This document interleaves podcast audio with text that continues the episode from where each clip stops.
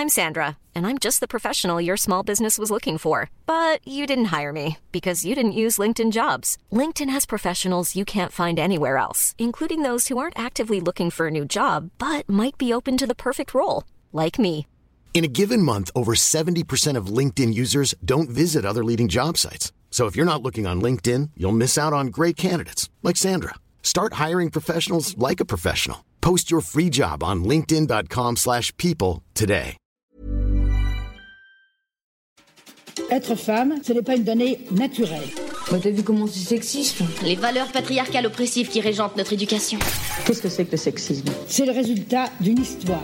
Tout le monde a sa définition du féminisme. On peut plus rien dire. Qu'est-ce que ça veut dire? Salut, c'est Marine Pétroline, des Chroniques du sexisme ordinaire, le podcast qui débusque le sexisme dans les moindres recoins. Sexisme, féminisme, genre, virilité, transidentité, vous êtes perdus Pas de panique, tout s'explique. Aujourd'hui, on se demande, c'est quoi un agissement sexiste? Malheureusement, le sexisme ne s'arrête pas à la porte quand on arrive au travail. Il s'invite avec nous au bureau. La société dans laquelle nous vivons est sexiste. Cela nous influence et parfois, sans nous en rendre compte, nous avons des propos, attitudes et comportements sexistes. Le plus souvent, ce sont des blagues sur les femmes parce que ce sont des femmes, des remarques sur notre physique ou notre tenue, des interpellations du genre ma belle, ma jolie, les beautés, qui infantilisent ou ramènent les femmes à leur physique. Des remarques en tout genre. Tu travailles tard ce soir Qui est-ce qui s'occupe des enfants T'as tes règles ou quoi? Ça, c'est un job de meuf. Ça, c'est un job de mec. Il y a aussi Bernard qui vous coupe la parole en réunion alors qu'il ne le fait pas avec vos collègues masculins. Ou ce client qui en rendez-vous s'adresse systématiquement à votre collaborateur alors que c'est vous la personne en charge du projet. Tout ça, ce sont des agissements sexistes. Des comportements basés sur le sexe qui dévalorisent, réduisent, excluent, enferment. Je dis sexe et pas genre, car c'est le terme employé dans l'article L142.2.1 du Code du travail. Nul ne doit subir d'agissements sexistes définis comme tout agissement lié au sexe d'une personne, ayant pour objet ou pour effet de porter atteinte à sa dignité ou de créer un environnement intimidant, hostile, dégradant, humiliant ou offensant. Le Code du travail nous dit ayant pour objet ou pour effet. Le plus souvent, quand on commet un agissement sexiste, on ne pense pas à mal, bien au contraire. Mais ce n'est pas l'intention qui compte, ce sont les faits et leurs conséquences, peu importe que ce soit bien intentionné ou drôle.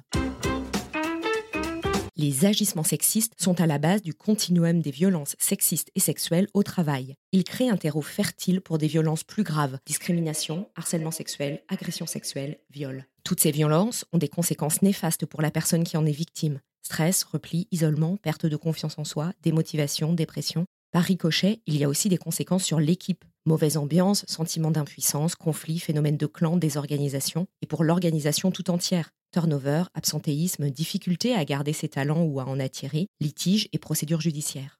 L'organisation employeuse est tenue d'assurer la santé et la sécurité au travail. À ce titre, elle doit prévenir, faire cesser et sanctionner toute forme de violence, dont les agissements sexistes. Si vous êtes manager, votre responsabilité peut être engagée. C'est de notre responsabilité à toutes et tous de prévenir et de faire cesser les violences au travail. Tout le monde y gagnera. Alors, comment on fait concrètement pour lutter contre les agissements sexistes au travail? D'abord, on est soi-même exemplaire. J'agis de la même manière avec les femmes et les hommes. Je ne fais pas de blagues sur les femmes, sur les hommes. Je ne dis pas ma belle, ma grande, les jolies, les beautés. Je ne fais pas de commentaires sur l'apparence. Je ne fais pas de remarques sexistes sur la grossesse ou la parentalité. Je veille à ne pas couper la parole des femmes. Ensuite, si on est témoin d'agissements sexistes, on peut, et si on est manager, on doit, recadrer. On recadre à chaud pour dire que le propos ou le comportement n'est pas approprié. Ainsi, on fait cesser la situation sur le moment et on passe le message à toutes les personnes présentes que ce n'est pas OK. On fait de la prévention. Ensuite, on débriefe à froid avec la personne pour lui expliquer ce qui pose problème et pourquoi. Enfin, on signale l'agissement sexiste, selon les cas au supérieur hiérarchique, au au référent ou à la référente harcèlement et sexisme. On peut aussi se tourner vers le CSE et les élus du personnel ou en externe vers l'inspection du travail, le défenseur des droits, l'AFVT, l'association qui lutte contre les violences faites aux femmes au travail. On peut aussi appeler le 116 006, ligne d'aide aux victimes, ou le 3919, violence femmes info. Une dernière chose, la loi a évolué et depuis peu, plusieurs agissements sexistes peuvent être constitutifs de harcèlement sexuel. On parlera du harcèlement sexuel dans le prochain épisode.